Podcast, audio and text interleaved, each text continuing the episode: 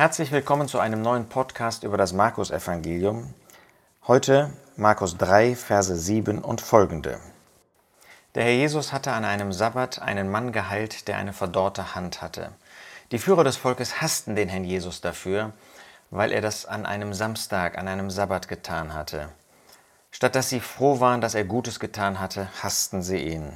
Deshalb heißt es jetzt in Vers 7, und Jesus zog sich mit seinen Jüngern an den See zurück, und eine große Menge von Galiläa folgte. Und von Judäa und von Jerusalem und von Idumea und jenseits des Jordan und der Gegend um Tyrus und Sidon kam eine große Menge zu ihm, als sie gehört hatten, wie vieles er tat.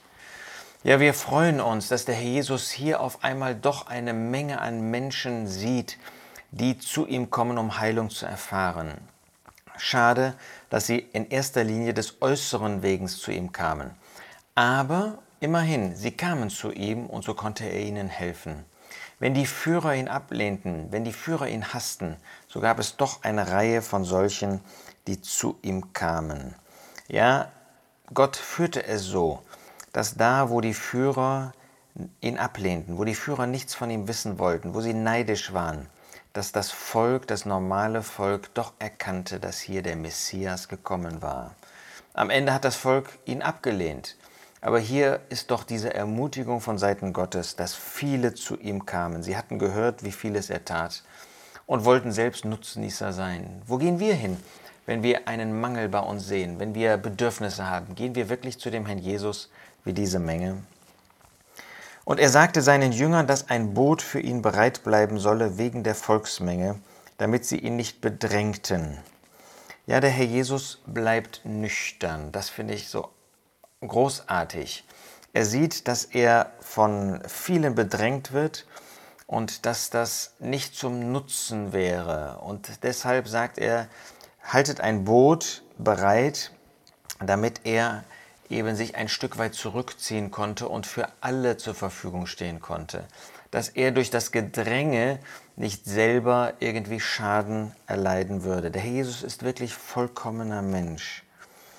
Und dann heißt es weiter, denn er heilte viele, sodass alle, die Plagen hatten, ihn überfielen, um ihn anrühren zu können. Hier finden wir eine Besonderheit, wenn man die Evangelien miteinander vergleicht. Hier heißt es, dass der Herr Jesus viele heilte. Das heißt, die Menge, die kamen, war groß, es waren viele. Matthäus sagt in Kapitel 4, Vers 23, dass er jeden heilte, der zu ihm kam. Das heißt, der Herr Jesus hatte ein Auge, ein Herz für jeden Einzelnen. In Lukas lesen wir dann in Kapitel 6, Vers 19, dass er alle heilte. Das heißt, da ist niemand zu dem Herrn Jesus gekommen, der ohne eine Antwort des Herrn zurückgegangen wäre. Die Menge waren viele. Der Herr Jesus war ununterbrochen tätig für diese Menschen. Aber er übersah nicht den Einzelnen, sondern er wendete sich jedem Einzelnen persönlich zu, wenn er heilte. Und da gab es niemand, der ohne Hilfe zurückging. Das gilt auch uns. Der Jesus hat so viele heute, denen er sich zuwendet. Aber das heißt nicht, dass er Pauschallösungen anbietet, sondern er wendet sich dir ganz persönlich zu, deinem Leid, deinen Herausforderungen, deinen Bedürfnissen. Und da gibt es niemand, der ohne seine Antwort, ohne seine Fürsprache, ohne seine Zuwendung wieder nach Hause geht. Ja, sie überfielen ihn geradezu. Seht ihr, wie gut es war, dass er nüchtern war?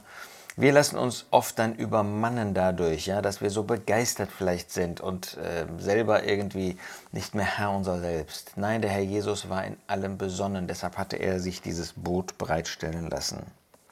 Und wenn die unreinen Geister ihn sahen, Vers 11, fielen sie vor ihm nieder und riefen und sprachen, du bist der Sohn Gottes. Ja, wenn die Führer Israels nicht bereit waren, ihn als Messias, als Sohn Gottes, wie er in Psalm 2 vorgestellt wird, als den König Israels anzuerkennen, dann wussten die Dämonen, dann wissen die Engel Satans durchaus, wer der Herr Jesus ist. Sie sind sich bewusst, dass er der Sohn Gottes ist. Heute wird der Herr Jesus auch nicht angenommen als dieser Sohn Gottes, als der Messias. Aber die Engel Satans, der Teufel, sie wissen sehr genau, wer der Herr Jesus ist, der Sohn Gottes. Ist das auch dein Bekenntnis? Ist das, dass du wirklich vor ihm niederfällst, dem Sohn Gottes, dem König Israels, dem ewigen Sohn des Vaters? Und dann heißt es weiter, und er gebot ihnen sehr ernstlich, ihn nicht offenbar zu machen. Erstens sehen wir da, dass der Herr Jesus Macht über die Engel hatte. Sie mussten ihm gehorchen, nicht er ihnen. Er war über ihnen. Das zeigt, was für eine Person wir hier vor uns haben. Das ist nicht einfach ein Mensch unter Menschen, ja, das ist er auch, sondern das ist der ewige Gott, der Macht und Autorität auch über Engel, ja, über die Engel des Teufels hat. Aber nicht nur das. Er gebietet ihnen, dass sie es nicht offenbar machen sollten. Das bedeutet, dass er das Zeugnis von diesen Dämonen nicht annehmen wollte. So wie der Jesus auch das Zeugnis von Ungläubigen nicht annehmen kann. Zeugen können nur solche, die erlöst sind, können nur solche, die an ihn glauben, die durch ihn errettet worden sind. Deren Zeugnis nimmt er an, ja, deren Zeugnis sucht er. Sind wir solche, die für ihn zeugen? Ich wünsche dir, dass du diese, dieses Herz für den Herrn hast, dass du wirklich für ihn zeugst, von ihm zeugst, dass du etwas weitergibst von dieser Herrlichkeit seiner Person und dass du bereit bist, ihm auch zu dienen.